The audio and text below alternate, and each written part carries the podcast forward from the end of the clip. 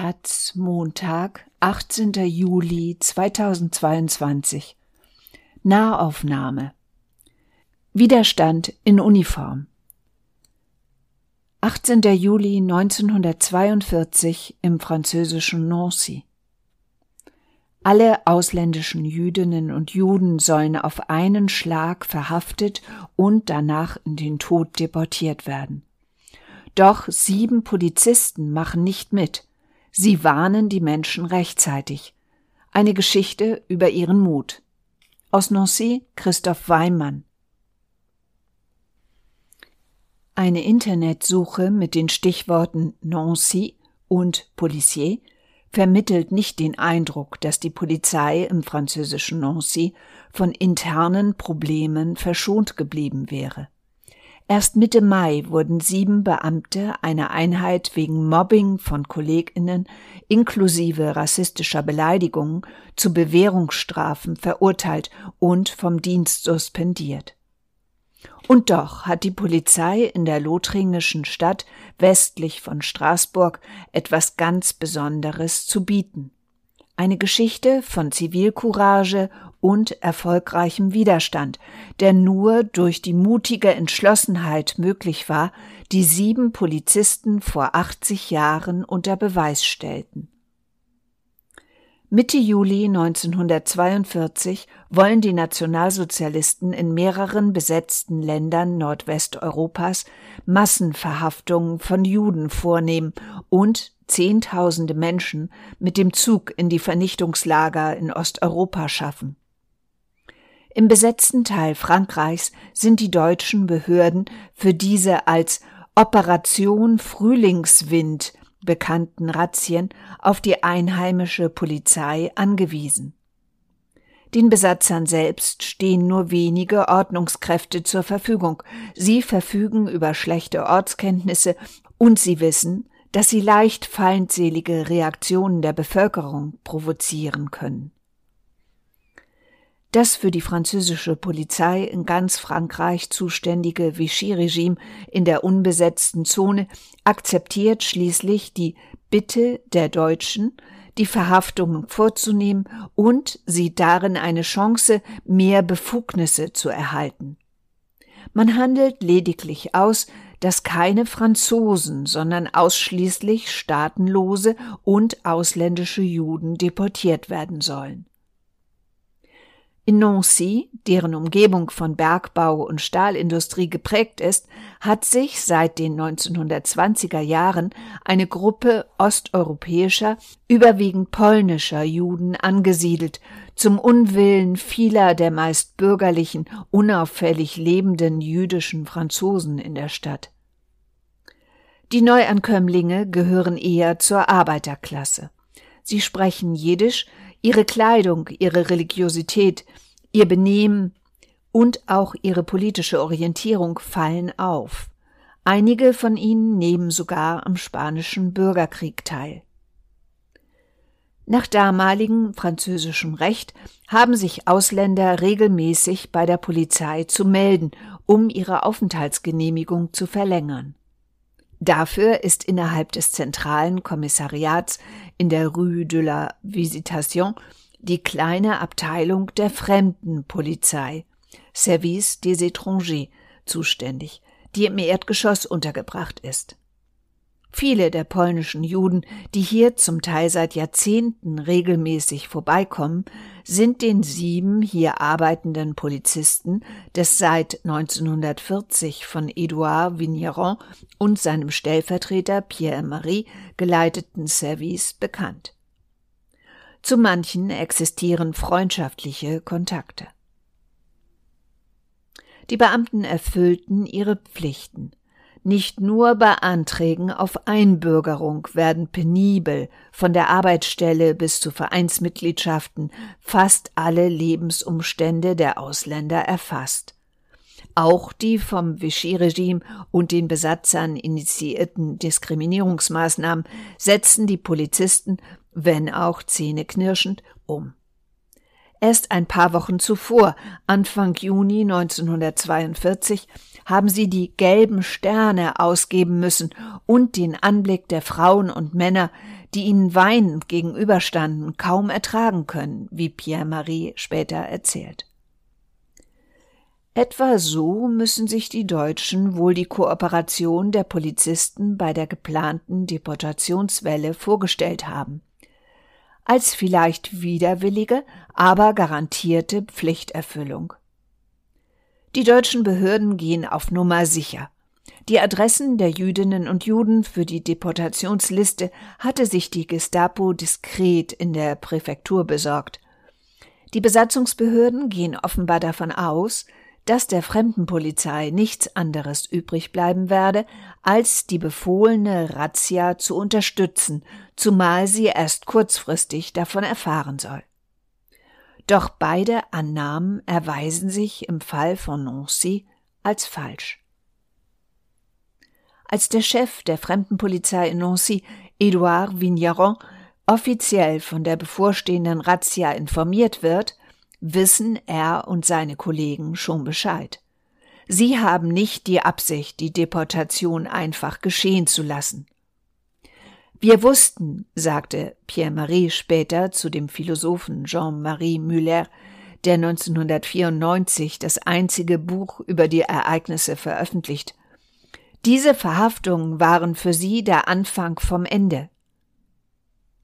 Schon vorher haben einige der Polizisten viel riskiert, um bedrohten Menschen zu helfen. Bald nach der deutschen Besetzung der Stadt im Sommer 1940 hat Edouard Vigneron damit begonnen, gemeinsam mit seinem Kollegen Charles Bouy gefälschte Ausweise auszustellen. Zuerst für geflüchtete Kriegsgefangene, für Männer aus dem annektierten Elsass-Lothringen, die nicht zum Dienst in der Wehrmacht verpflichtet werden wollen, zunehmend aber auch für ausländische Juden auf der Flucht, die von den Fälschern oft kurzerhand zu Elsässern gemacht werden, weil sie kein akzentfreies Französisch sprechen. Versteckt sind die Papiere, zusammen mit dem nötigen Stempel, den der Polizeibeamte Schalbui während eines Vertretungseinsatzes in einem anderen Kommissariat hat mitgehen lassen, im Hasenstall hinter dessen Haus. Den anderen Kollegen erzählt Bui anfangs nichts davon. Deshalb weiß er nicht, dass zwei Kollegen, Pierre-Marie und Charles Touron, ebenfalls an der Herstellung falscher Papiere beteiligt sind. Die Flicks der Fremdenpolizei sehen die Menschen, die sie kontrollieren und einfangen sollen, eher als ihre Schützlinge an und werden so von diesen als Beschützer wahrgenommen. In der Stadt gestrandete polnische Juden wenden sich an die ihnen bekannten Polizisten, um die für ein Leben in der Illegalität nötigen falschen Papiere zu bekommen. Ein jungen Familienvater begleitet Vigneron sogar bis nach Paris um durch einen Einbruch in dessen versiegelte Wohnung ein paar Sachen zu retten. Aus der Hauptstadt erreichen den Servis dann auch erste Warnungen. Ein Jude aus Nancy, der Augenzeuge der erschütternden Veldiv-Razzia geworden ist, in deren Verlauf tausende Menschen tagelang unter entsetzlichen Umständen ins Winterradstadion beim Eiffelturm eingesperrt werden, meldet sich telefonisch bei Pierre Marie, der seine Kollegen informiert. Damit ist klar, dass auch in Lothringen mit einer solchen Massenverhaftung gerechnet werden muss. Die sieben Polizisten beschließen, sich bereit zu halten und einzugreifen, falls es soweit kommen sollte. Am Morgen des 18. Juli 1942 erfährt Edouard Vigneron unter der Hand aus der Präfektur, dass am nächsten Tag ausländische und staatenlose Juden verhaftet werden sollen. Die Polizisten haben einen Tag Zeit, um die Menschen zu warnen. Sie verfügen über ein Register, aus dem sie sich die Adressen heraussuchen können.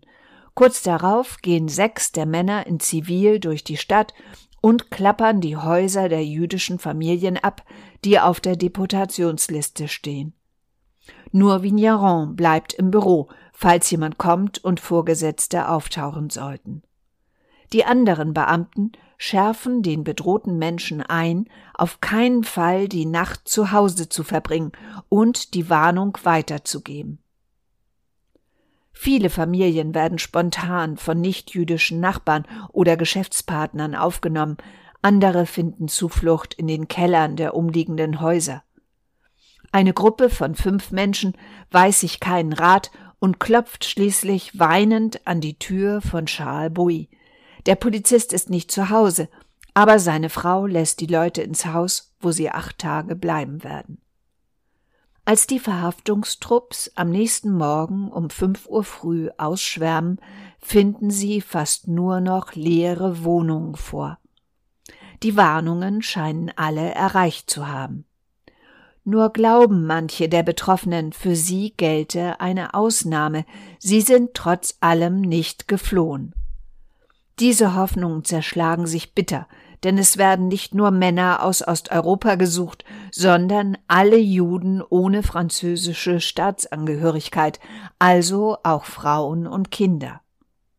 In einem Fall schützt das Attest eines Mannes zwar ihn und seine Frau, aber die 16-jährige Tochter wird mitgenommen. Wie viele Menschen an diesem Tag verschleppt werden, ist nicht ganz klar.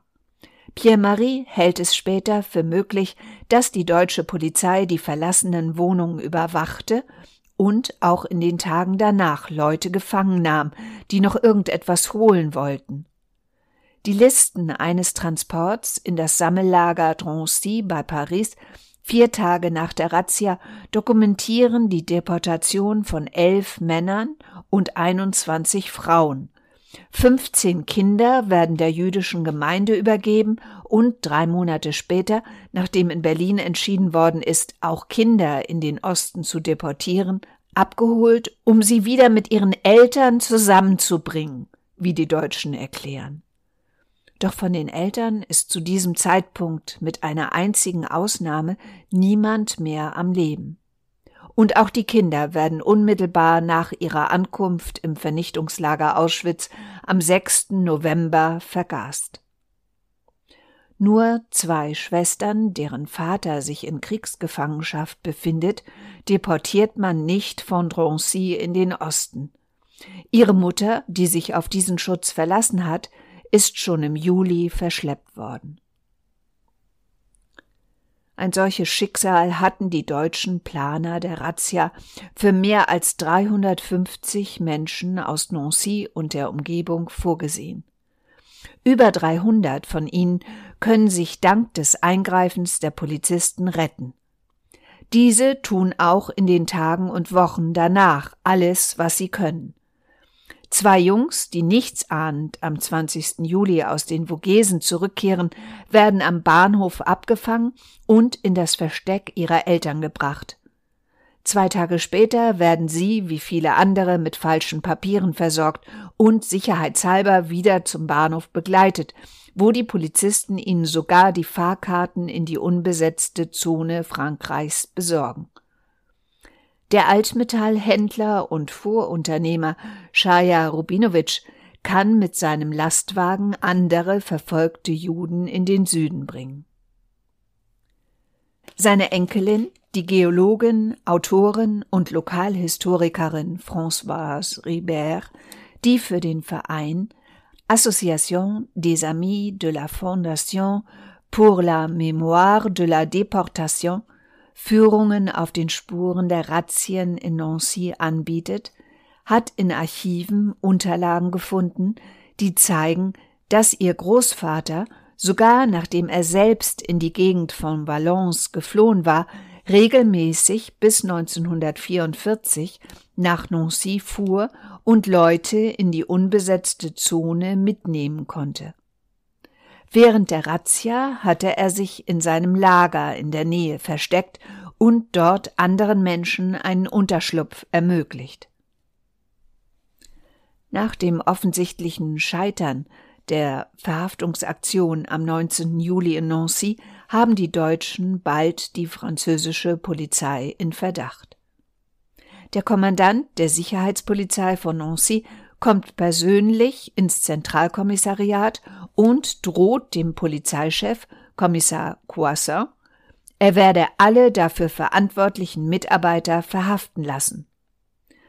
Corsar bleibt ruhig und schafft es, den Deutschen zu beschwichtigen, mit dem Argument, die Juden hätten wohl von den Verhaftungen in Paris erfahren und sich vorsorglich versteckt. Einen Monat später wird Edouard Vigneron von der Gestapo verhaftet. Ein Schneider aus Nancy, der an der Grenze zur unbesetzten Zone bei einer Kontrolle aufgefallen ist, hat zugegeben, die falschen Papiere vom Chef der Fremdenpolizei erhalten zu haben. Vigneron wird ins Gefängnis Charles III neben dem Bahnhof gebracht und später zu einer Haftstrafe von drei Monaten verurteilt. Das Urteil fällt auch deshalb so milde aus, weil seine Kollegen Bowie und Marie im letzten Moment einen Umschlag voller gefälschter Ausweise aus seiner Schublade verschwinden lassen können. Außerdem fürchten die deutschen Behörden wohl einen Aufstand bei der französischen Polizei. Sie verlangen aber die Entlassung Vignerons, der er durch einen Antrag auf Pensionierung aus Gesundheitsgründen entgeht. Mitte 1943 wird Vigneron noch einmal verhaftet, weil er falsche Papiere für einen Widerstandskämpfer auf der Flucht organisiert hat, aber nach drei Monaten Haft im Gestapo-Gefängnis Fresne ohne Anklage freigelassen. Der gescheiterten Razzia folgen auch in Nancy andere, die seit dem Frühjahr 1944 auch gegen französische Jüdinnen und Juden gerichtet sind und aus Sicht der Nazis erfolgreicher verlaufen, weil die französische Polizei nicht mehr vorab informiert wird. Insgesamt werden etwa 1500 aus Nancy stammende Jüdinnen und Juden deportiert, darunter Hunderte, die kurz vor dem deutschen Einmarsch in den Süden des Landes geflohen oder evakuiert worden sind. Fast 1300 von ihnen überleben die Verfolgung nicht. Nach der Befreiung wird Edouard Vigneron rehabilitiert und rückwirkend befördert. Bei den zurückgekehrten Überlebenden ist er zeitlebens ein gern gesehener Gast, der bei manchen zur Familie gehört. In den ersten Nachkriegsjahren erhalten die an der Rettungsaktion beteiligten Polizisten verschiedene Auszeichnungen. Vigneron bekommt 1945 einen englischen Orden und wird später zum Ritter der Ehrenlegion ernannt. Auch Pierre Marie wird für seine Unterstützung des Widerstands mehrfach dekoriert. 1982 vergibt die Jerusalemer Holocaust-Gedenkstätte Yad Vashem an Pierre-Marie und die Witwe des 1972 verstorbenen Edouard Vigneron die Auszeichnung als Gerechte unter den Völkern. Später tun sich Republik und Polizei schwer, das Eingreifen der sieben Polizisten zu würdigen. In der heutigen Polizeizentrale von Nancy, Hotel de Police, zögert man lange, offiziell einen Akt des Ungehorsams zu würdigen. Eine Gedenktafel wird zunächst nur intern aufgehängt.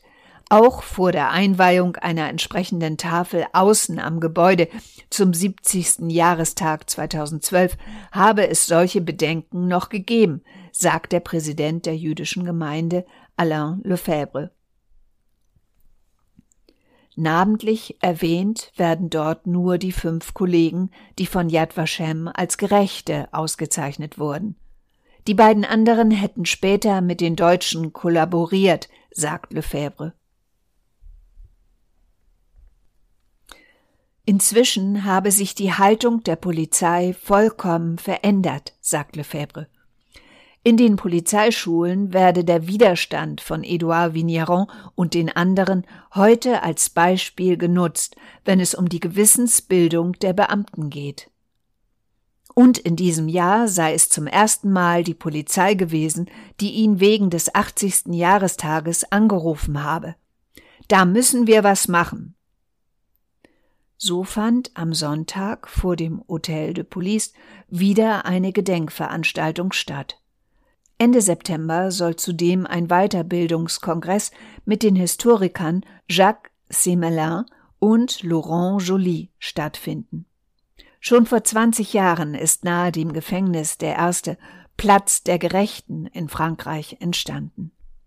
Die Rede zur Einweihung hielt damals eine Frau, die als 17-Jährige in demselben Zug nach Auschwitz deportiert worden war, mit dem auch der Rabbiner und andere französische Mitglieder der jüdischen Gemeinde von Nancy verschleppt wurden, die Politikerin Simone Weil. Die Rektorin der nahegelegenen Schule wünschte sich, dass die Schülerinnen mehrerer Klassen Recherchen über die früheren jüdischen Bewohner der Gegend machen, sich künstlerisch mit der Geschichte der Gerechten in Nancy beschäftigen und eine Ausstellung gestalten.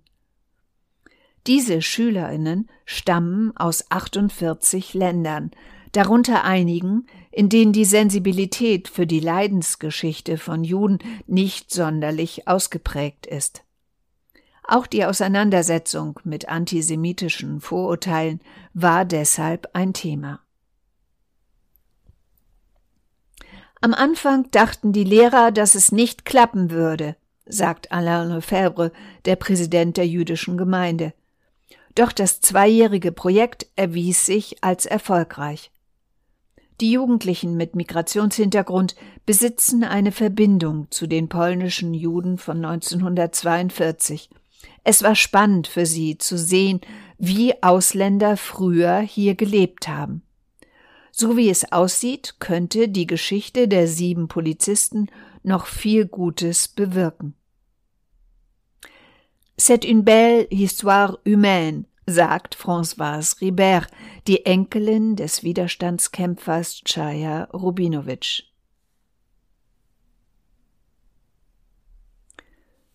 Die Razzia von Paris 1942 und die französische Mitverantwortung. Die Razzia von Paris am 16. und 17. Juli 1942 wurden in Paris 13.152 ausländische Jüdinnen und Juden, darunter etwas mehr als 4.000 Kinder, verhaftet. Die Razzien wurden von der französischen Polizei im Auftrag des NS-Regimes durchgeführt. Die Verfolgten wurden zum Teil in der Radsporthalle Velodrom d'Hiver zusammengepfercht. Danach kamen sie in mehrere Durchgangslager, bevor sie in Viehwagen nach Auschwitz deportiert und dort ermordet wurden. An der Aktion waren mindestens 4500 französische Polizisten beteiligt. Schwierige Erinnerung nach der Befreiung blieb die Zustimmung und Beteiligung der französischen Polizei an der Mordaktion ein Tabuthema. Der zuständige Polizeichef von Vichy Frankreich, René Bosquet, blieb straflos. Die Politik leugnete lange die Mitverantwortung von Franzosen an der Aktion. Erst 1995 gestand der damalige französische Präsident Jacques Chirac die Beteiligung von Franzosen ein und entschuldigte sich. Präsident Emmanuel Macron und seine Premierministerin Elisabeth Born erinnerten am Sonntag an die Ereignisse.